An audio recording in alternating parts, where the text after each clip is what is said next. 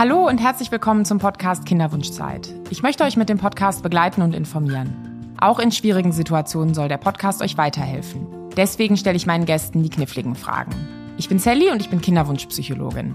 Heute erfahrt ihr, wie die Kinderwunschzeit in echt ist. Dafür habe ich Eva zu Gast. Sie ist mitten in der Kinderwunschbehandlung und wir sprechen darüber, wie das für sie ist. Liebe Eva, ich freue mich, dass du heute da bist. Hallo, liebe Sally. Ja, Eva, jetzt steigen wir direkt ein. Du hast mir vorhin schon erzählt, dass ihr geheiratet habt. Kannst du mir mal ein bisschen erzählen, wie das im Zusammenhang mit Kinderwunsch und eurer Zeit, durch die ihr geht, zusammenhängt und ja, wie das gerade bei euch ist? Ja, sehr gerne. Äh, das stimmt, wir haben geheiratet. Und zwar eigentlich aus diesem Grund, aus dem Grund, ähm, dass der Kinderwunsch bezahlt wird. Und ähm, haben jetzt gerade auch, ich bin, bin aus dem Urlaub wiedergekommen und habe jetzt hier gesehen, die Barmer hat auch bewilligt. Und ähm, genau, das freut uns natürlich sehr. Ähm, natürlich muss man auch dazu sagen, dass ich, also ich hätte jetzt nicht heiraten müssen unbedingt. So, das ist irgendwie eine komische Hürde, ähm, die da eingebaut wird. Und vor allen Dingen, also wir haben erst gedacht, okay, super, äh, hat jetzt alles geklappt, yeah. Und dann ist natürlich so, ich bin 39, ich werde im Juni 40. Und ähm, das heißt, bis dahin müssen wir eigentlich auch durch sein, ne?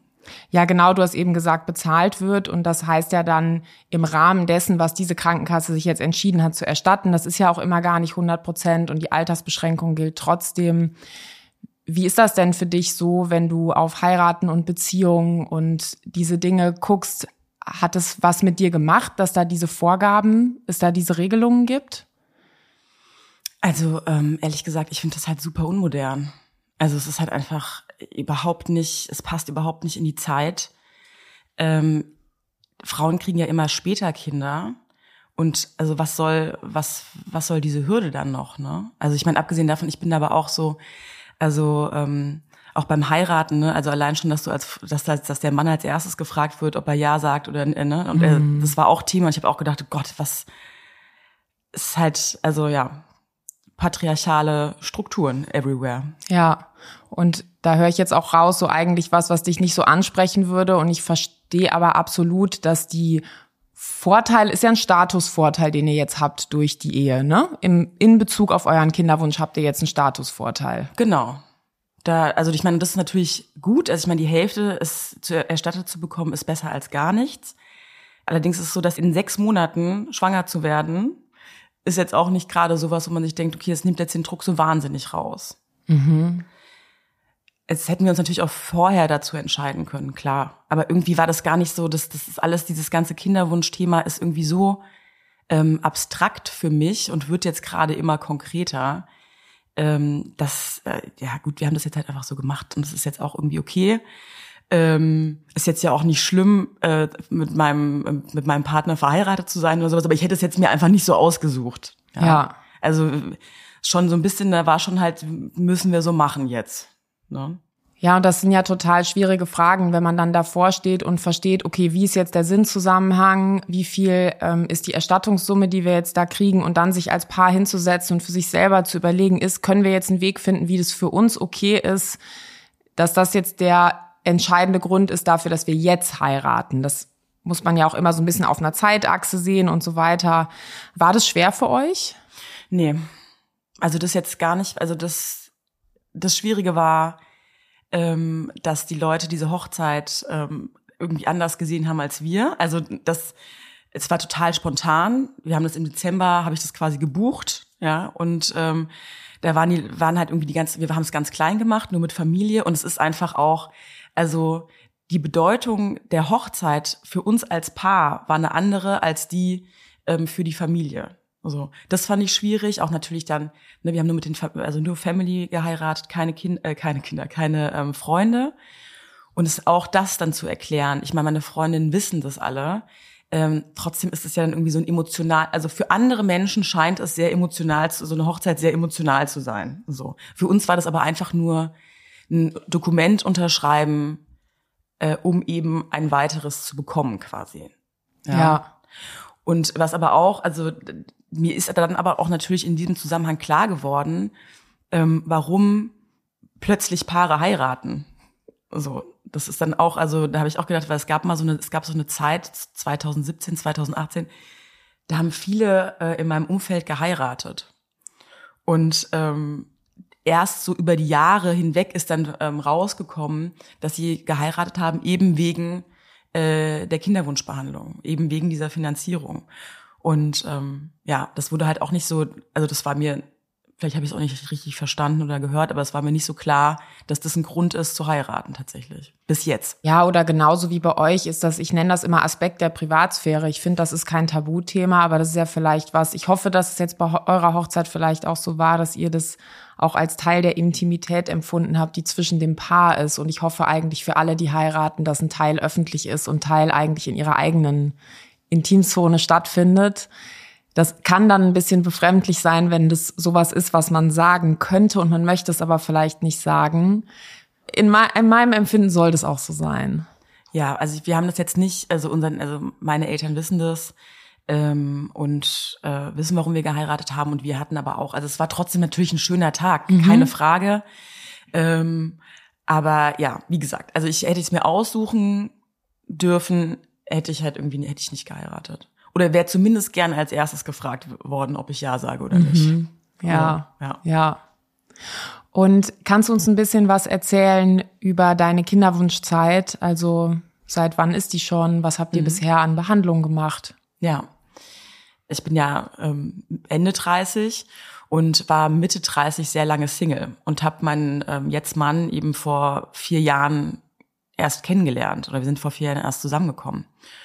Und ähm, eigentlich war dann relativ schnell klar, okay, wir kommen zusammen und dann ist natürlich halt irgendwie, ne, hab ich gedacht, okay, jetzt müssen wir diese Kinderfrage auch direkt klären, weil sonst bringt die Nummer ja nichts. Und ähm, es war eigentlich für mich schon relativ schnell klar, dass ich ein Kind haben möchte, auch mit ihm und äh, das wusste er auch und dann ist natürlich irgendwie so, ne, aber erst so kurz zusammen, dann lass doch mal noch mal ein Jahr warten. Also so ging's, also so, ne, wann startet der Kinderwunsch? So, ich glaube, der Kinderwunsch da hat bei mir eigentlich angefangen, als ich mit ihm zusammengekommen bin. Also und dann ist natürlich klar, äh, lebt man ja nun mal zu zweit in dieser Beziehung und muss Kompromisse schließen. Und wir haben halt gesagt, okay, in einem Jahr, ja, ähm, wo ich halt auch zum Beispiel jetzt einer Freundin sagen würde, vielleicht eher nicht. Also vielleicht, wenn du das Gefühl hast, ne, du willst jetzt, dann eigentlich sollte man nicht warten. Wäre jetzt so mein Eindruck, war damals aber war damals aber einfach war okay für mich, ja. Also, weil ich halt dachte, es ist ja kein Problem, Kinder zu bekommen. Also, wie gesagt, ich habe mich mit diesem Thema ähm, nicht beschäftigt. Meine Mutter hat mich selber mit 40 bekommen. Mhm. So, ja. Und wie guckst du jetzt auf die jüngere Eva zurück? Wenn du jetzt sozusagen die Eva von heute, der jüngeren Eva, was sagen könnte, würde die der was sagen? Ich würde auf jeden Fall ähm, meinem äh, Mann sagen, also ein Ja ist nicht drin. Mhm. Und auch deinem jüngeren Ich würdest du dann quasi sagen, nee, nee. jetzt guck mal, dass du das an. Hör auf dich. Ja. Ne? Mhm. Äh, hör auf dich. So dieses äh, nicht so kompromissbereit sein, weil ich hatte, also ich hatte das Gefühl schon, dass Kinderwunsch halt, dass es halt irgendwie die Uhr tickt quasi. Ja, aber ähm, ja gut, wir haben es jetzt halt so gemacht. Es war in der Zeit jetzt auch nicht so, da war ich jetzt auch nicht so mindful unterwegs, würde ich mal sagen. Ähm, das würde ich heute dann anders machen. Ähm, aber dieses auf sich selber hören als Frau ist total wichtig beim Kinderwunsch. Ja, und gerade in der Altersspanne zwischen 35 und 40 entwickelt sich eben der Verlauf der Fruchtbarkeit sehr unterschiedlich zwischen verschiedenen Frauen. Und ob man jetzt zu der Gruppe derjenigen gehört, wo das schon ein bisschen schneller abnimmt, mhm. oder ob man zu der Gruppe derjenigen gehört, wo das bis 40 auch noch ganz gut aussieht, da, da gibt's nichts am Körper, wie man das fühlen kann. Und dann hat man ja auch noch den Mann dazu und auch der Mann kann an seinem Vitalgefühl nicht fühlen, wie gut jetzt das Spermiogramm ist. Ja, und noch dazu ist mein Mann auch jünger als ich. Also der ist vier Jahre jünger. Ne? Der hatte jetzt auch nicht so ein, der hat jetzt nicht so ein Need auch irgendwie gehabt. Der ist ein Familienmensch, aber der war jetzt nicht so, dass er, bei Männern tickt ja die Uhr leider nicht. Das versteht ja, also es ist ja ein Thema, was man vielleicht rational, das kann man, ich kann das erklären, aber es fühlt halt kein Mann. Hm. So. Ja, und da wird ja auch wenig Wissen vermittelt. Wir versuchen ja mit dem Podcast da so ein ganz kleines Pflasterchen auf eine Riesenwunde zu kleben und ähm, in unseren Männerspezialfolgen auch einfach Wissen zu vermitteln, damit so Männer auch mehr ihren Kinderwunsch selbst in die Hand nehmen können von, mhm. vom, vom körperlichen Aspekt her mit dem Wissen, das wir erstmal vermitteln. Das ist, glaube ich, bei Frauen ein bisschen weiter entwickelt. Ähm, und wie ist es denn dann gelaufen? Was habt ihr, wie ging es dann weiter? Genau, also wir haben dann, ähm, ich glaube, zwei Jahre ähm, versucht. Ähm, wir haben zwei Jahre versucht, schwanger zu werden, wollte ich gerade sagen, aber es klingt irgendwie, also, weil ich werde ja schwanger. Also das finde ich auch sozusagen nochmal eine, eine gemeine Sache von der Natur. Ähm, aber ähm, genau, wir haben es zwei Jahre, äh, zwei Jahre versucht und dann irgendwie, also einfach so, ne, auf uns zukommen lassen und dann habe ich halt mit ähm, mit hier ne fruchtbare Tage ähm, messen und so weiter. Ähm, das hat dann auch einmal geklappt und ähm, ist dann aber relativ schnell wieder abgegangen. Also ich bin schwanger geworden. Das war letztes, vorletztes Jahr im Dezember. Und ähm, seitdem dann haben wir dann gesagt, okay, jetzt gehen wir in die Kinderwunschklinik, ähm, weil ich nämlich auch, weil ich auch das Gefühl habe, dass ich dieses Thema ähm, outsourcen will auf eine gewisse Art und Weise, weil es ich diesen Druck, also den, den ich niemals gedacht hätte, dass ich den verspüren würde. Also wenn ich jetzt noch anfangen würde, mich wirklich auseinandersetzen, googeln, was weiß ich, ne, was man halt so macht, Sachen lesen. Da bin ich ehrlich gesagt einfach froh, dass es solche Kinderwunschkliniken gibt, wo man einfach Termine macht und dann sagen die, macht das, das, das, kauft das und dann ähm, ist gut. Also eine strukturierte Unterstützung. Eine strukturierte Unterstützung. So, und nicht, ähm, wo ich noch irgendwie denke, ich könnte noch, weil man hatte, also, oder ich hatte das Gefühl, ich ähm, nach der, nach der, nach dem ersten Abgang ist alles meine Schuld.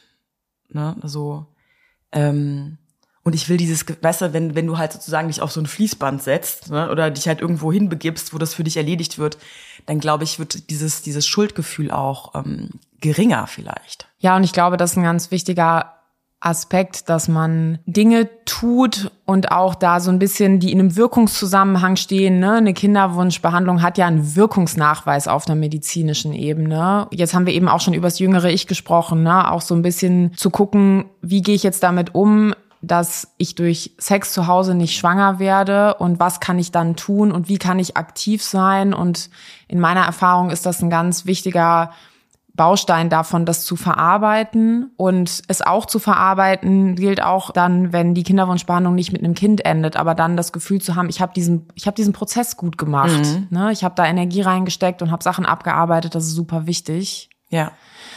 Jetzt würde ich aber quasi den Scheinwerfer noch mal ein bisschen zurücklenken ähm, auf deine erste Schwangerschaft. Das mhm. habe ich jetzt auch ganz anders ausgedrückt als du. Ne? Wie war das denn damals? Wie ging's dir da? Also ähm, dass ich, es hat mich natürlich gefreut, dass ich schwanger geworden bin. Ähm, das war schön. Und witzigerweise wusste ich es auch, habe ich sofort gemerkt. Und dann dieser Abgang, ich, das war, das war auch irgendwie eine absurde Situation. Also da, ähm, ich mache eine ähm, Ausbildung als ähm, zum Coach und wir waren in so einem, das heißt Skriptwochenende. Also wir waren irgendwie als Gruppe waren wir zusammen äh, dieses Wochenende und da ist dieser Abgang auch vonstatten gegangen. Und es war total schön irgendwie, weil da Frauen waren, die ähm, ihre Erfahrung mit mir geteilt haben. Da war eine, die hat gesagt, also alle haben eigentlich gesagt, dass, sind, dass es ihnen schon mal passiert ist. Also ich war da nicht alleine, ne? aber ich war auch nicht zu Hause. Mhm. Also es war so ein bisschen komisch, also es war komisch, aber es war also auf jeden Fall super traurig und wie gesagt, und das hätte ich ja nicht, also das hätte ich nicht gedacht, ähm, dass ich dieses, dass dieses Schuldthema so präsent war. Das, also niemals, also ich habe gedacht, irgendwie, ich bin eine selbstbewusste Frau, ähm, ich empfinde keinen Druck bei dieser Kinderwunsch, das wird schon alles passen und das wird schon alles klappen und also irgendwie Schuld, was für eine Schuld, so. Aber nix, also es war halt wirklich so ein, also ich war wirklich so klein mit Hut, also ich war echt super traurig und auch ja, irgendwie, ja, ich besseres Wort als sich schuldig fühlen fällt mir da irgendwie nicht ein. Und gleichermaßen dann auch darüber irgendwie sauer auf mich, dass ich das jetzt so empfinde. Mhm. So. Und wie war es körperlich? Wie ist das vom körperlichen her abgelaufen? Das ging, das war nicht so schlimm wie beim zweiten Mal. Das war, ähm, ich glaube, das war nach dem sechsten oder siebten Tag. Und es war einfach, ich saß da ähm, in diesem Seminar ähm, und habe was über mich selbst gelernt und habe halt gemerkt, dass ich anfange zu bluten. Mhm. Und dann habe ich so versucht, dass das nicht, ähm, ich dachte, nee, das kann jetzt ja nicht sein. Habe natürlich angefangen zu googeln, habe dann geguckt, okay, gut, kann passieren, muss aber nichts heißen. Und dann wurde es aber immer mehr und ich hatte das Gefühl und ähm, das ist auch so ähm, irrational gewesen, weil ich genau wusste, was passiert. Aber ich habe dann so versucht, so nein, so zusammen festzuhalten, zu, festzuhalten so ne, wie wenn man halt irgendwie ähm, ganz doll pinkeln muss, aber nicht darf. So, das ist so. Und dann habe ich, äh, habe ich versucht, so festzuhalten. Mir war aber klar, ähm, das ist jetzt vorbei. So. Und man merkt auch, oder ich habe auch ganz, ähm, und das, das ist sozusagen eigentlich das Schlimmste gewesen, ähm, so ähm, ich habe sofort, also ich habe gemerkt, dass ich schwanger bin. Dieses Schwangerschaftsgefühl war sofort da und das war aber auch sofort weg. Das war wie so eine, ähm, das war wie so, wenn du abends, keine Ahnung, wenn du abends getanzt und getrunken hast und nach Hause läufst und es wird so, du nüchterst so aus. Mhm. So war das mit diesem Gefühl. Das war so alles entfleuchte so aus meinem Körper. Und das war, das war krass. Mhm. Also das war irgendwie so ein, das hat ein Gefühl, das kannte ich nicht. So, mit dem Ausnüchtern schon, aber das war halt einfach, also, und, aber auch was der Körper so leistet, ist halt einfach, also ist abgefahren. Das ist wirklich, also, da, also ja. Aber das war traurig und genau, ähm, ja, also das war das erste, das war das erste Mal und dann haben wir uns überlegt, gut, wir gehen jetzt äh, in die Kinderwunschklinik oder in die Kinderwunschbehandlung und haben dann auch um, eine empfohlen bekommen. Und dann haben wir da weitergemacht ähm, mit, sind wir erstmal beraten worden und dann haben wir ähm, weitergemacht mit einer Insemination. Mhm. Übrigens auch ein Wort, also vielleicht könnte man das, also es irgendwie klingt, als ob man halt wie bei einem Pferd oder mhm. so, ja. Also das könnte man vielleicht, also wording-wise könnte man diese ganze Kinderwunschbehandlung ähm, auch noch irgendwie, finde ich, noch ein bisschen netter gestalten. Mhm. So. Ich weiß, dass Paare auch manchmal eigene Worte dafür finden, weil das eben sich alles sehr technisch anhört. Und das ist, glaube ich, eine Herausforderung generell in der Medizin, weil Dinge ohne Emotionen zu machen, ist in der Medizin ein Qualitätsstandard je weniger emotional involviert die medizinischen Personen sind, umso sauberer machen die ihre Prozesse. Mhm. Und auf der anderen Seite ist aber ein Mensch oder ein Paar, um dessen Leben es jetzt geht. Und die Wörter Insemination, Fruchtbarkeit, Gebärfähigkeit, da stellen sich mir die Nackenhaare einfach auf. Ja, und generell, also ich, ich verstehe, das ist ja das Gute dieses Abstrakte, das ist ja für mich auch gut eigentlich, ne? Dass es halt irgendwie alles so objektiviert wird, also emotionslos. Trotzdem, wie du sagst, sitzt man da als Mensch oder als Frau, die offenbar gerade ein Problem hat, schwanger zu werden, ja. Und dann habe ich auch gemerkt, also in meiner Zeit in der Kinderwunschklinik, dass da einfach noch, glaube ich, einfach Bedarf ist, irgendwie, dass die Leute, das sind super ähm, Doktorinnen oder Professoren oder was, ne? aber irgendwie, da hakt's halt am Zwischenmenschlichen. Und ich finde, das kann man schon irgendwie vereinen.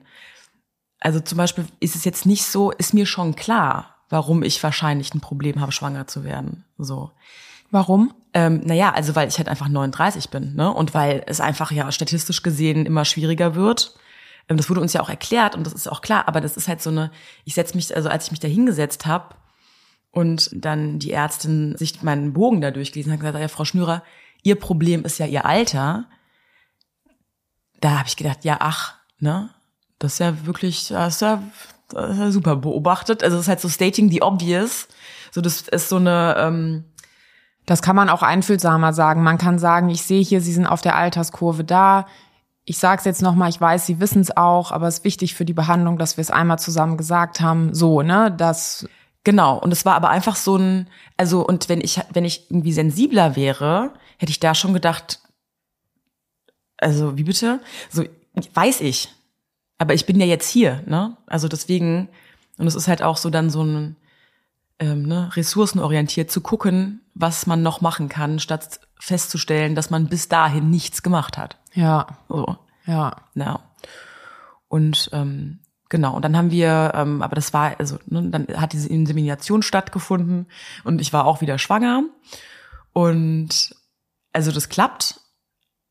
Es bleibt aber nicht, weil äh, dann halt irgendwie nach, und das war dann halt länger noch, das war dann so nach, ich glaube, sechs Wochen oder so, war ich dann bei der Frauenärztin und das war dann nicht sechs Wochen. Ja, also auf jeden Fall länger als beim ersten Mal.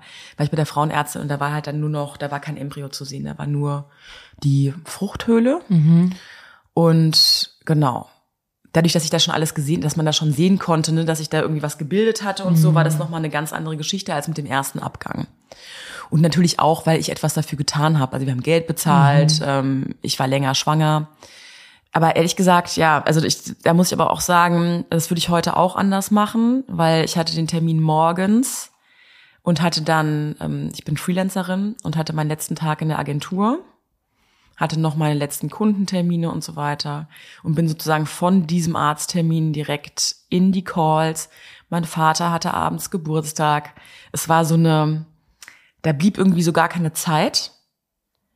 Ähm, und ich habe auch gemerkt, dass als die Ärztin, die war, irgendwie hatte ich das Gefühl, die war geschockter als ich. So, also es war so eine ganz, es war so eine seltsame Erfahrung irgendwie. Also und natürlich war ich auch traurig, aber ich hatte halt wie, wie keine Zeit. Und das würde ich halt irgendwie heute, das würde ich heute anders machen. Also da würde ich heute auch sagen, sorry Leute, ich komme morgen in die Agentur. Sorry, Papa, aber ähm, ich bleib zu Hause. So war es halt, ne? Das, das habe ich schon gemerkt. Ich habe mich natürlich diesen Tag geschleppt, ohne irgendwie darüber nachzudenken, was das jetzt eigentlich mit mir macht. Ja, und das ist ganz typisch für einen Menschen, der einen Schock hat, dann erstmal mhm. so im Autopilot irgendwie Sachen weiterzumachen. Und was dann eben passiert ist, dass dann wirklich auch die Gefühle nicht so richtig kommen können. Und es ist aber auch nachvollziehbar, dass man vielleicht in diesen Schockautopilot geht, weil wenn die Gefühle kommen, natürlich sind die schrecklich und dass man die auch vielleicht instinktiv erstmal vermeiden möchte. Ich habe damit sehr viel Mitgefühl. Hm. Ja. Ja. Also ich, ich konnte wie halt nicht. Ne? Ich durfte nicht, habe mir das nicht erlaubt, ne? ähm, mir da jetzt die Zeit für mich zu nehmen, weil ich eben diesen Tag dann noch vor mir hatte. Also und das würde ich anders machen. Und äh, dann hat es äh, tatsächlich, weil dann die Ärztin auch gesagt hat, weil wir sind dann in den Urlaub gefahren, in so einen Wander-Wellness-Urlaub. Und ähm, dann hat die Ärztin auch gesagt, ja, wieso wollen wir das machen? Sollen wir jetzt ähm, ausschaben oder ähm, willst soll ich dir was geben, ähm, damit das, damit der Abgang schneller vonstatten geht? Und ich habe halt gesagt, nee, ich würde irgendwie gerne, ähm, dass der Körper das sozusagen selber entscheidet. Und äh, das war natürlich, ne, wenn du halt im Wellnessurlaub bist, also ich meine, in so einem Whirlpool und du weißt halt irgendwie jetzt nicht, was passiert, ist halt irgendwie auch. Aber zwei Wochen später, das war halt auch interessant, ehrlich gesagt, zwei Wochen später, ähm, ich habe mir dann nämlich bei der Osteopathin einen Termin gemacht, weil ich gedacht habe, jetzt so zwei Wochen, ich habe auch nicht gegoogelt, wie lange sowas dauert, weil ich, wie gesagt, ne, ähm, dann habe ich einen Termin bei der Osteopathin gemacht und dann lag ich da und dann es halt irgendwie so, es ist halt losgegangen. Mhm. Und ähm, das war irgendwie, es war, also, da war ich nicht mehr traurig. Da habe ich einfach nur gedacht, krass. Was geht ab? Mhm. So, das es war unvorstellbar, was sozusagen, was passiert, was, was für Schmerzen.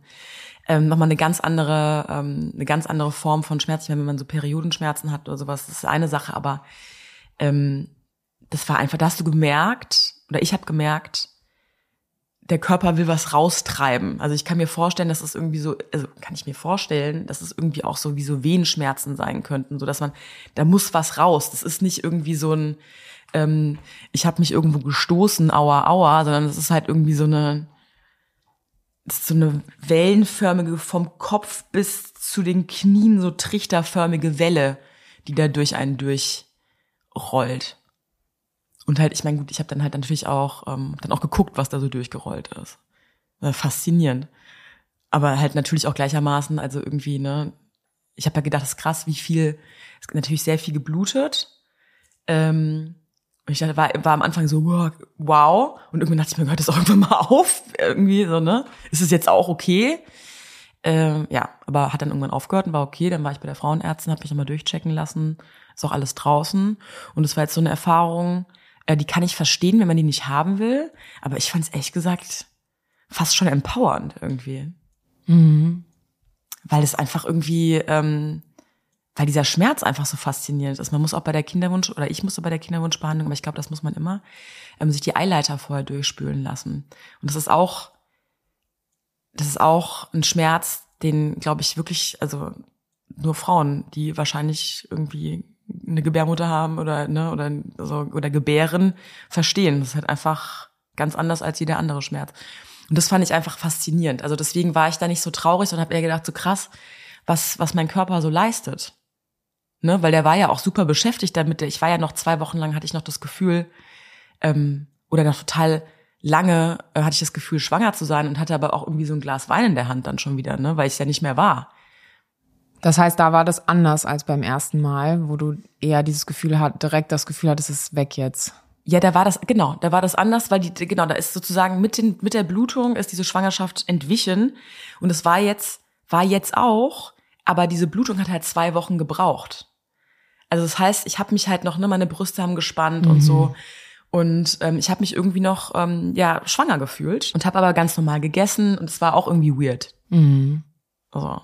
also was du ja beschreibst, sind zwei ganz unterschiedliche Erlebnisse und neben diesen zwei unterschiedlichen Erlebnissen gibt's noch unendlich viele andere, denn man kann auch eine Fehlgeburt haben und es selber kaum bemerken und auch die Frauen, denen es so geht, haben unheimliche Schuldgefühle. Ist ja klar, dann zu denken, oh, und ich habe das nicht mal gemerkt.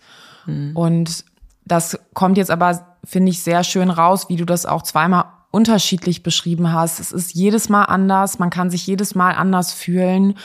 Es ist super intensiv. Manchmal braucht man medizinische Hilfe und manchmal nicht.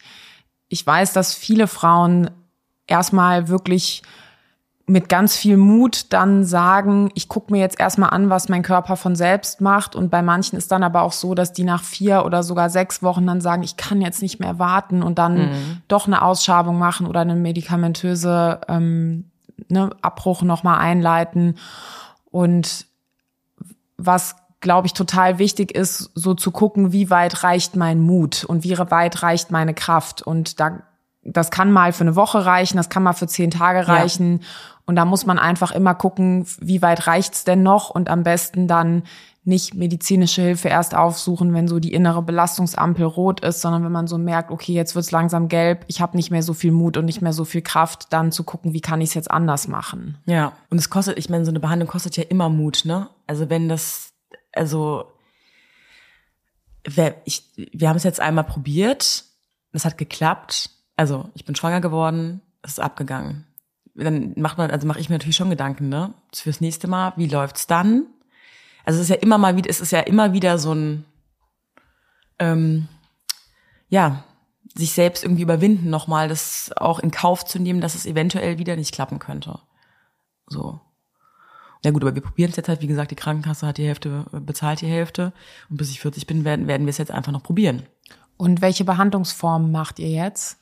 Ähm, wieder, also wieder Insemination, weil ähm, die Kinderwunschärztin gesagt hat, dass bei mir keine, also es gibt keine Notwendigkeit, ähm, was anderes zu machen, weil das war nämlich auch, das war nämlich auch ein Satz, der mir so hängen geblieben ist beim, bei unserem Ersttermin, ähm, als ich untersucht worden bin. Da hat er nämlich auch nochmal, als, als, als die Ärztin gesagt, ne, es liegt an ihrem Alter, dass sie ähm, jetzt Probleme haben.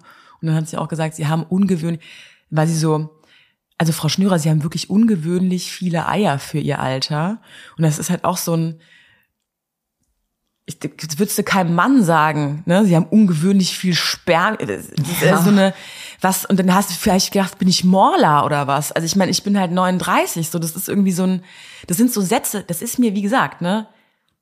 Es ist mir auf dem medizinischen Level, es ist okay, so verstehe ich das, aber auf so einem sozialen halt irgendwie nicht, mhm. ne? Und habe ich auch gedacht, so, wuh, also yeah, so, aber das hat mir jetzt ja auch nichts geholfen. Ne? Also so. Ähm, genau, und ist dadurch, dass das halt eben offenbar noch so gut bei mir aussieht, ist diese andere Behandlung IVF, wie heißt mhm. ja.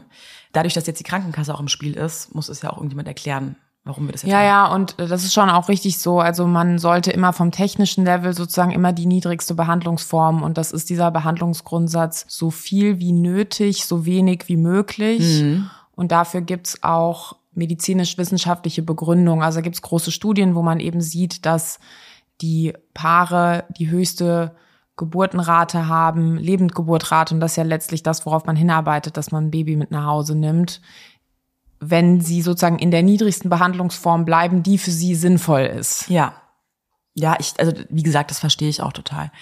Ähm, alles andere, wenn es nicht notwendig ist, muss ich es auch nicht machen. Also wir haben ja noch ein bisschen Zeit und irgendwie denke ich, jetzt es, es wird schon. Ich habe irgendwie noch so diesen Glauben in mir, dass das ähm, klappen wird. So, ich habe auch zu meinen Freundinnen gesagt, weil ich auch sofort immer gesagt habe, als ich schwanger war, also nicht diese drei Monate gewartet oder so, ähm, habe ich auch gesagt, wenn ich euch das nicht mehr erzähle, ne, dann ist irgendwie, dann habe ich aufgegeben. So. weil das irgendwie immer so, das ist nämlich auch so ein Thema, das ist ungefähr genauso wie mit der, das kann ja, wie, wie mit dem Heiraten, das kann ja natürlich jede Frau für sich entscheiden. So, ich verstehe auch, warum man das nicht erzählt. Ähm, ich finde das irgendwie nur, für mich ist das einfach kein Weg. Weil ich brauche ja meine Freundin, ähm, wenn es schief läuft. Und ich fände es auch gut, wenn die mich begleiten oder meine Freunde oder meine Eltern oder so, ne?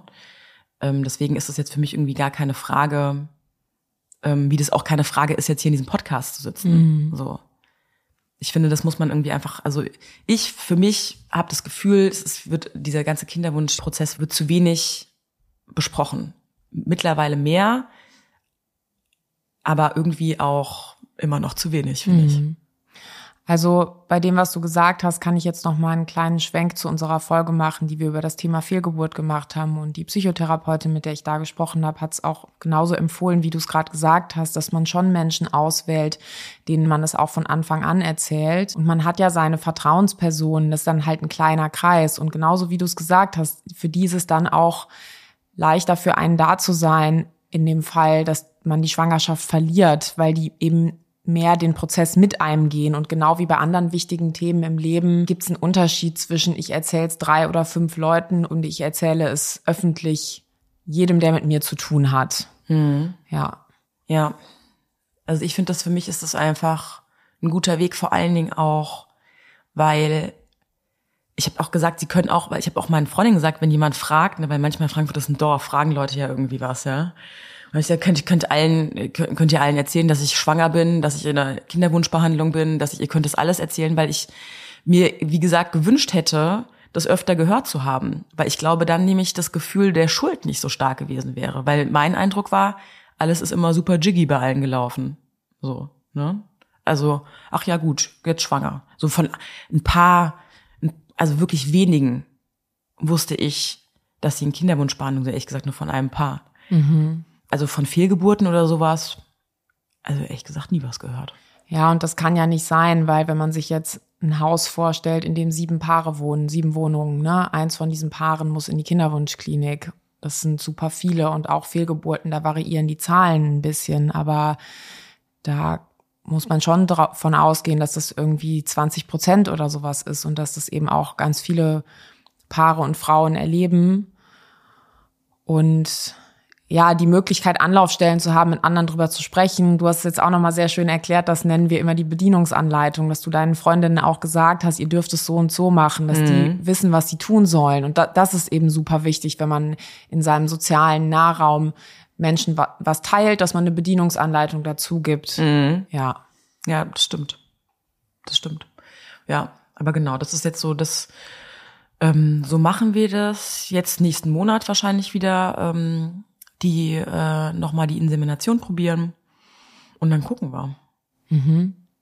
Ja. Und wie ist für dich das Thema, es könnte nicht klappen? Bist du eher jemand, der sagen würde, damit beschäftige ich mich dann, wenn es dran ist? Oder ist das für dich ein wichtiger Aspekt, dich mit deinem Partner darüber zum Beispiel auszutauschen oder dir darüber auch selber schon Gedanken zu machen? Was dieses Thema angeht, also tatsächlich beunruhigter als mein Partner. Ich bin wirklich froh, dass der so ein Fels in der Brandung ist und dass er sagt, das klappt schon. So. Ich finde es total schön, dass er das sagt. Auf der anderen Seite denke ich mir so, naja, was, also, ja, how do you know? Äh, aber ich, also hätte ich ihn jetzt nicht als, als Stütze beziehungsweise als ähm, Korrektiv, äh, glaube ich, würde ich mir schon mehr Gedanken machen, weil dieses, ne, ich schaff's nicht, es hat ja auch immer was mit einer persönlichen Struktur zu tun. Ne? Das ist ja dann auch irgendwie so, ähm, ist man jemand, der halt irgendwie sagt, nee, ich krieg alles hin, oder ist man eher jemand, der sagt, irgendwie, vielleicht schaffe ich es nicht. Und ich bin leider halt eher jemand, der sagt, ich schaff's vielleicht nicht. Und ähm, deswegen schlägt es natürlich auch immer eine Kerbe, wenn es nicht klappt. Aber auf der anderen Seite, wie gesagt, ist mein Partner eben so stark an meiner Seite da und ähm, sagt, nee, das schaffen wir alles schon. Deswegen glaube ich auch, also das, das beruhigt mich tatsächlich sehr, dass er das auch so sieht. Und ich glaube, auch wenn er nämlich das nicht mehr so sehen würde, dann ähm, glaube ich, würden wir auch auf, also würde ich auch aufhören, weil ich glaube, es wäre dann, dann gäbe es sozusagen, wenn es keinen Halt mehr gibt, dann den kann ich mir nicht selber geben. So. Ja, das ist ein wichtiger Wegpunkt einfach für euch, ne? Und ja. so, dass ihr habt so ein bisschen so ein gemeinsames Navigationssystem genau euch konstruiert, ne? Mit euren Persönlichkeiten und wie ihr mit Dingen umgeht. Und jetzt, ja. Ja. Und genau. Also auch wenn ich jetzt halt irgendwie, ähm, ja, auch tatsächlich meine Themen habe ähm, mit, ne, wenn, wenn er sagt, du schaffst es oder wir, wir kriegen das schon hin, denke ich mir immer so, ja, werden es jemand hinkriegt, denn ja wohl ich. So, das ist halt auch so eine, das ist so die Frage halt auch, was ist so, also Schwangerschaft als Paar, also das verstehe ich schon. Es ist nun, also, dass man natürlich als Paar schwanger ist, aber de facto macht die Frau ja eigentlich 99 Prozent. Deswegen ist dann auch immer irgendwie so die Frage, wie gut kann man irgendwie als, als, als männlicher Partner da eigentlich Tipps geben? So, ne? Was heißt Tipps oder wie sehr kann man das nachvollziehen? So. Ja, dieser ganze Prozess macht eine unheimlich schwierige Rollenverteilung und der macht auch Partnerschaften, die eigentlich auf ganz viel Augenhöhe und Gleichberechtigung aufgebaut sind, extrem heteronormativ. Mhm. Und das erkläre ich jetzt nochmal. Da geht's direkt los mit, die Frau macht jetzt das, der Mann macht jetzt das, der Mann darf hier nicht mit, die Frau muss dahin. Und ob man will oder nicht, geht es nicht anders, weil die Möglichkeit, körperlichen Einsatz zu zeigen, einfach festgelegt ist. Ja. Und das habe ich ja vorhin schon gesagt, finde ich unfair. Ja, ist es auch. Und das ist dann auch besonders für die Paare schwierig, die ihre Beziehung eigentlich anders strukturiert haben. Wenn man jetzt an der Stelle sich ein Beziehungsmodell ausgesucht hat, wo man vielleicht gesagt hat, boah, wir finden das eher in so einem traditionalistischen Setup irgendwie total schön, ne, und das auch bewusst so gewählt haben oder vielleicht auch aus dem kulturellen Hintergrund da vielleicht eher reingedriftet ist, ist ja auch egal, was die Gründe sind, aber die Kinderwunschbehandlung fordert eben diese Begrifflichkeiten, der Mann, die Frau und dann müssen die und die Dinge gemacht werden. Ich stelle es mir sehr schwierig vor. Ja, es ist auch, also vor allem, ich, das ist mir selber, es fällt mir jetzt gerade ein, einer Freundin von mir ist es nämlich passiert, dass sie einen männlichen Kinderwunscharzt hatte, der ihren Freund dazu beglückwünscht hat, wie toll sein Spermiogramm aussieht. Während sie halt tatsächlich halt irgendwie eine, eine, eine IVF machen musste, ja. Also es ist halt einfach so eine komische Verschiebung von der Frau hin zum Mann, so wie toll er da irgendwie Sachen gemacht hat. Und ich meine, natürlich freut es mich auch für meinen Partner, wenn er ein super Spermiogramm hat. Ja, klasse. Aber das ist halt der Teil, den er dazu gibt und den Rest mache ich trotzdem. Und äh, da auf Augenhöhe zu bleiben, das verstehe ich auch, dass sich da Paare, ähm, so weit sind wir aber tatsächlich also noch nicht. Da verstehe ich auch, dass Paare sich darüber auch entzweien. So. Aber ähm, ich glaube, es muss halt einfach beiden klar sein, wer diesen Prozess halt am Wickel hat. Ne? Ja, und da würde ich jetzt auch nicht sagen, so weit seid ihr noch nicht. Das klingt ja jetzt so, als würden alle unweigerlich da sozusagen Ach auf so, den Konflikt nee. zudriften. Ja. Ne? Also das, äh, ich glaube, wenn man so eine Bewusstheit dafür hat und wenn man auch es wird dann manchmal so Lob ausgesprochen, wo man einfach innerlich sagen muss, das lehne ich ab. Und für Eier und Spermiogramme gelobt zu werden, man sollte die Leute loben für die Anstrengung, die sie unternehmen und für den Mut, den sie aufbringen und auch für Männer ist es eine schwere Situation, unter so einer Beobachtung ein Spermiogramm abzugeben. Und das Abgeben ist das Wichtige. Und ob mhm. da jetzt wie viele Spermien da drin sind und Milliliter und hast du nicht gesehen, ja, wenn die Männer das mit ihrem Willen beeinflussen könnten, sie würden es tun. Und das ja. alles, was ich jetzt gesagt habe, gilt natürlich für Frauen genauso. Ja. Und ich habe halt auch mir nochmal Gedanken darüber gemacht, weil eigentlich hätten wir ja hier zu zweit ähm, sitzen können. Können, genau. Und ich habe am Anfang, weil wie gesagt, ne, das ist ja, man, man fällt ja sofort in so, also irgendwie, oder ich auf eine komische Art, also ne, so wie, wie modern ich auch sein will, irgendwie ist man immer dann trotzdem noch nicht so weit, ähm, wie man jetzt eben daran sieht, dass wir hier nicht zu zweit sitzen, weil ich halt auch gesagt habe, nee, musst du doch gar nicht so äh, mein Podcast, mein Körper, meine Schwangerschaft, so, ne, mein Auftritt sozusagen. Und dann habe ich dann nämlich auch mit Freundinnen drüber gesprochen, haben die gesagt, ja, aber Eva, ehrlich gesagt, ist es ja genau sozusagen, ist es ja das falsche Signal, weil das bedeutet ja eigentlich, ähm, dass die du was du machst, ist zu zeigen, dass die Frau es eben alleine macht und darum geht's ja eigentlich eben gerade nicht, dass man eben zu zweit da äh, diesen Kinderwunsch ähm, hat und ihn auch zu zweit durchsteht. Und ähm, das ist mir dann halt irgendwie da auch erst klar geworden, dass es natürlich, dass ich jetzt sozusagen narrativ unterstreiche, was ich selber eigentlich gar nicht so begrüße. Mhm. So, ja. Oder wo ich selber denke, nee, das ist irgendwie eigentlich, eigentlich auch alt, ne? So. Sollte man eigentlich anders machen. Habe ich jetzt aber auch nicht gemacht. Also insofern. Ja, ja. und ähm, wichtig ist ja, natürlich spielen beide Perspektiven eine Rolle. Und gleichzeitig bleibt aber jeder Erwachsene ja auch immer noch sein eigener Mensch. Mhm. Und ähm, deswegen ist es eben möglich, äh, im Podcast als Paar in eine Folge zu kommen, aber auch alleine zu kommen, weil die eigene Sichtweise hat ja trotzdem noch eine Berechtigung. Und dann gibt's eben auch Dinge, die hat einer so erlebt und der andere hat's auch vielleicht nur erzählt bekommen. Ne? Also, ja.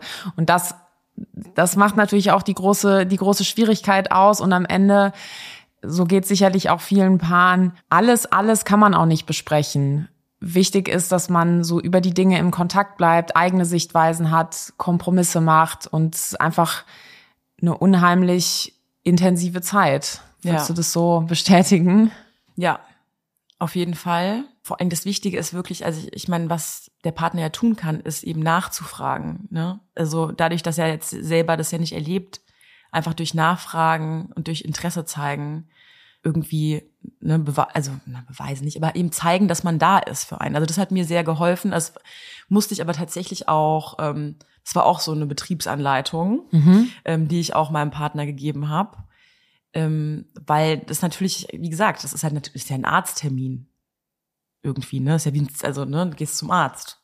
Ja, genau, aber was ist da passiert und so weiter? Ist ja nicht zum Zahnarzt gehen, da weiß ja jeder, was passiert.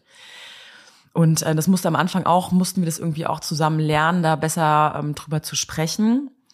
Und ähm, jetzt ist aber eigentlich, also wie gesagt, also dass, dass er da ist, das merke ich ja und dass er auch Interesse hat, weiß ich. Ja. Und das ist, glaube ich, total, das ist halt für mich total wichtig und ich glaube, das ist für jede Frau auch wichtig. Ja, und das gilt auch eigentlich für alle hohen Anforderungssituationen, in denen Paare sich wiederfinden. Jetzt mache ich einen Vorschlag für eine Frage, die man einander stellen kann.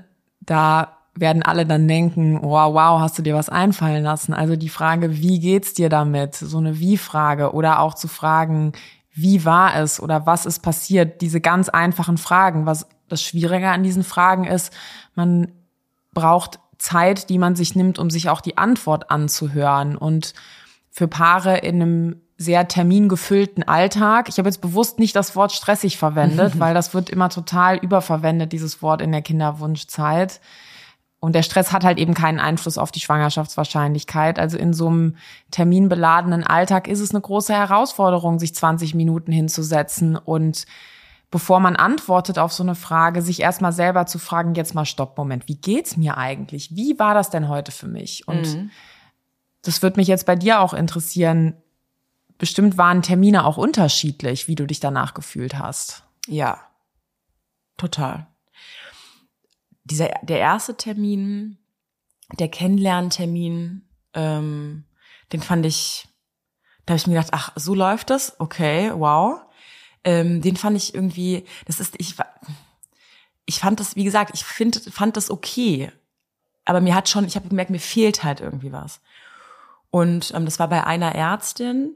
Und dann hatte ich aber eigentlich ähm, sozusagen, also die, die, äh, die Insemination hat sowieso eine andere Ärztin gemacht und die fand ich tatsächlich, ähm, mit der bin ich besser klargekommen und zu der habe ich jetzt auch gewechselt. Also das ist zum Beispiel auch so eine Sache, ähm, das kann ich auch, ähm, also wenn man merkt, das passt irgendwie nicht, ist es, also war es mir auch unangenehm, unangenehm zu sagen, okay, ähm, ich wechsle jetzt, weil auch so absurd. Ich habe dann gedacht, sie, was soll denn denn denn dann fühlt die sich doch schlecht und so, ne, die arme Ärztin so. Ja, sorry, aber ich meine, ich bezahle hier die, die Kohlen, ja, also das ist so ein ich muss, muss mich gut fühlen auch.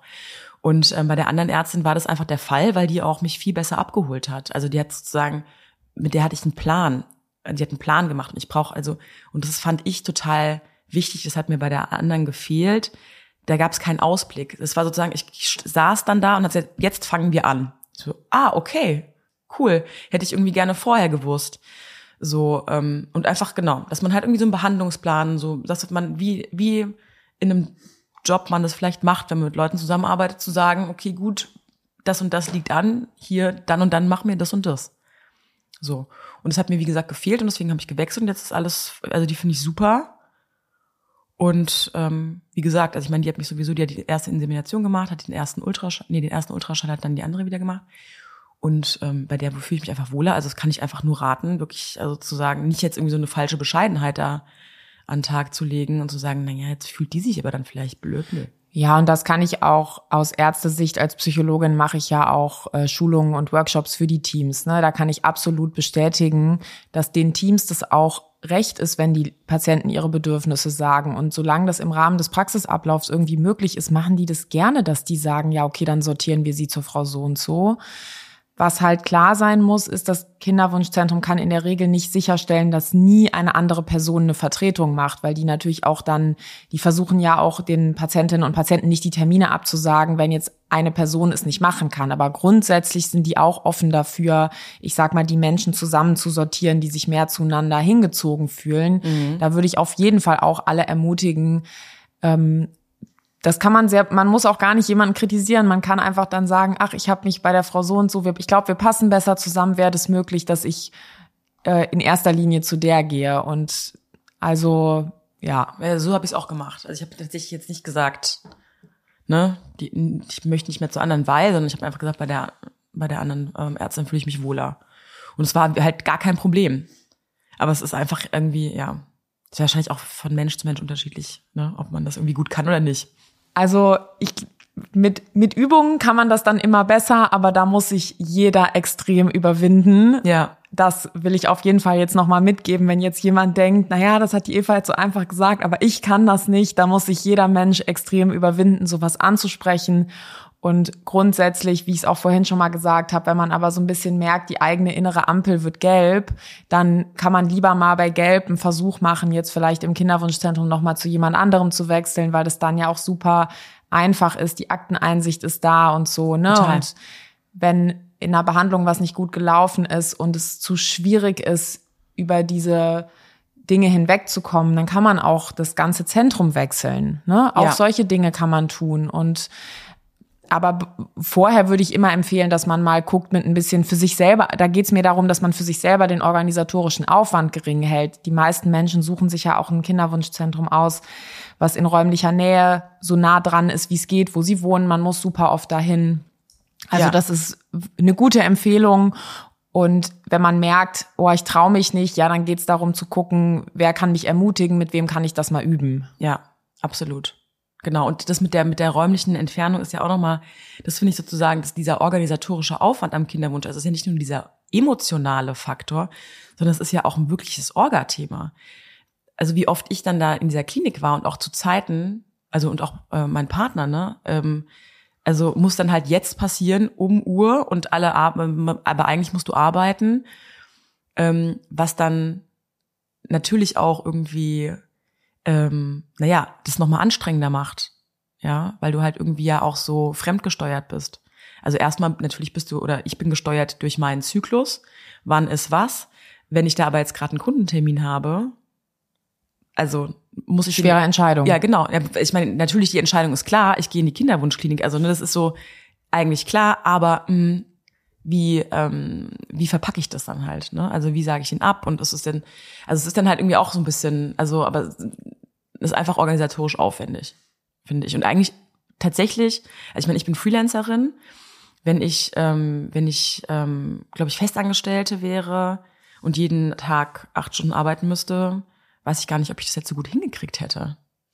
Ja, ich glaube, da hat jedes System hat seine Herausforderungen und seine Stabilitäten und seine Vorzüge. Ich glaube, das ist immer schwierig und das ist wichtig, dass man schaut, was ist bei mir schwierig, was brauche ich dafür, was kann mir helfen. Und das würde mich jetzt auch noch äh, interessieren. Was sind denn so Dinge, wo du Kraft tankst, die dir helfen, dich diesen Herausforderungen zu stellen? Oh Gott, das ist ja eine interessante Frage. Also Kraft auf jeden Fall aus meiner Partnerschaft, aber das hatten wir jetzt ja vorhin schon, dass ich das Gefühl habe, ähm, dass ich da sehr unterstützt werde. Kraft durch die ähm, durch die Unterstützung meiner Freunde und Freundinnen. Das gibt mir auch sehr viel Halt. Aber ehrlich gesagt, ich also ist jetzt nicht so, dass ich jetzt irgendwie super viel Yoga mache oder ähm, joggen gehe oder sowas, ja. Also irgendwie ähm, ist das so eine, dadurch, dass ich mich ja sowieso durch diese Coaching-Ausbildung so mit mir selbst also beschäftige, ist das so eine ganz gute, ist eine ganz interessante, also ich beobachte mich, also das ist gut, dass ich mich, dass ich gelernt habe, mich zu beobachten und zu schauen, ähm, ne, wo bin ich gerade? So, also ich kann mich ganz gut selbst regulieren mittlerweile. Ich glaube, wenn ich das nicht, wenn ich diese Ausbildung jetzt nicht gemacht hätte, glaube ich, wäre ich, wär ich wahrscheinlich die ganze Zeit, oh Gott, oh Gott, oh Gott, was soll ich jetzt machen? Schrecklich, alles, totale Katastrophe. Und ich kann auch verstehen, dass man das denken kann. Also, ne, so, das ist total klar. Aber ehrlich gesagt, ähm, ziehe ich auch so ein bisschen Kraft jetzt zum Beispiel daraus, dass halt, dass, dass ich, also dass, dass, dass ich damit öffentlich rausgehe. Weil ich finde, wie gesagt, das ist ein Schwangerschaft generell ist ein komisches Thema, auch bei Frauen, zwischen Frauen ist irgendwie alles seltsam. Ähm, und das gibt mir Kraft, so da weiterzumachen auch. Ja. Also, und wie gesagt, auch auf eine komische Art und Weise halt auch, also wie, vielleicht echt auch, weil meine Mutter mich so spät bekommen hat, oder was heißt so spät, mit 40 bekommen hat, ich irgendwie so ein bisschen denke, so, na ja, also es wird schon irgendwie klappen, weil bei meiner Mutter hat es ja auch geklappt. Und ich meine, die hat in den 70ern gelebt und es war weitaus wilder als mein Leben so. Ne? Mhm. Also. Ja, also das heißt, es ist so eine Mischung aus sich auch mal selber fragen, wie geht es mir, darüber sprechen und mit den Dingen, die schwierig sind, dann eben Schritt für Schritt auch einen Umgang finden. Es ist genau tatsächlich auch so, dass man, also ich habe auch mit äh, mit meinem Mann darüber gesprochen, ähm, was passieren würde, wenn es nicht klappt.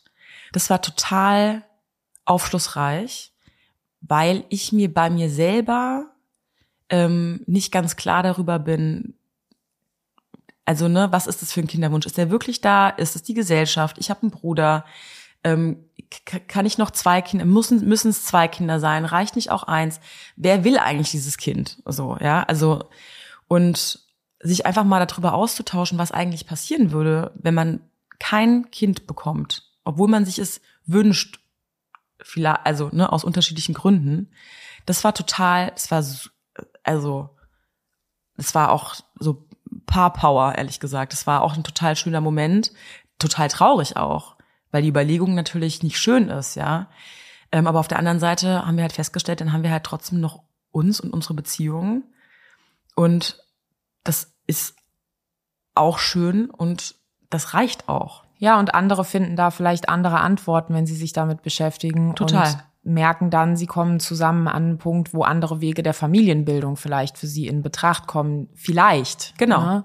Aber so da zusammen an einen Punkt zu kommen, ist nicht immer so, dass das in einem Gespräch klappt. Manchmal braucht es mehrere, aber ähm, das ist also toll, dass ihr euch daran getraut habt. Ja, also wie gesagt, das fand ich auch echt, das fand ich wirklich auch also das war auch total befreiend, weil das nämlich so eine, das ist so, ähm, ich stelle mir das, das ist so wie übers Sterben zu reden. Das ist halt irgendwie so ein wie, also ne, aber dass man es mal gemacht hat, ist irgendwie, ist irgendwie gut und es hat uns irgendwie auch nochmal näher gebracht und es hat mich, hat mir auch Druck genommen tatsächlich. Also es hat mir, also es hat mich einfach irgendwie ein Stück weit befreit, auch zu wissen, dass es natürlich für uns beide traurig ist, aber dass ich hätte nicht geglaubt, dass er mich verlässt, deswegen. Aber ähm, es irgendwie nochmal so versichert zu bekommen, dass dann unsere Beziehung ausreicht, war auch einfach schön. Ja. So. Genau. Also das ist, ja. Ja, also vielen Dank, dass du uns diesen Einblick nochmal gegeben hast. Und liebe Eva, vielen Dank, dass du dir die Zeit genommen hast, mit mir zu sprechen und alle diese verschiedenen Aspekte deiner Kinderwunschzeit zu beleuchten. Ich glaube, da waren ganz viele Dinge dabei, die anderen helfen können. Und liebe Hörerinnen und Hörer, wenn ihr euch ein Thema wünscht, schreibt an 416r.bmfsfj.bund.de. Die E-Mail-Adresse findet ihr in der Episodenbeschreibung. Dieser Podcast ist Teil eines Unterstützungspakets und zwar vom Informationsportal Kinderwunsch. Auch diesen Link findet ihr in der Episodenbeschreibung. Abonniert den Podcast auf dem Podcast-Player eurer Wahl. Wenn er euch gefällt, gebt dem Podcast eine 5-Sterne-Bewertung. Das hilft uns, noch mehr Menschen mit dem Thema zu erreichen. Vielen Dank fürs Zuhören und ich freue mich schon auf die nächste Folge. Weitere Hilfe und Unterstützung finden Sie auf dem Informationsportal des Familienministeriums unter www.informationsportal-kinderwunsch.de.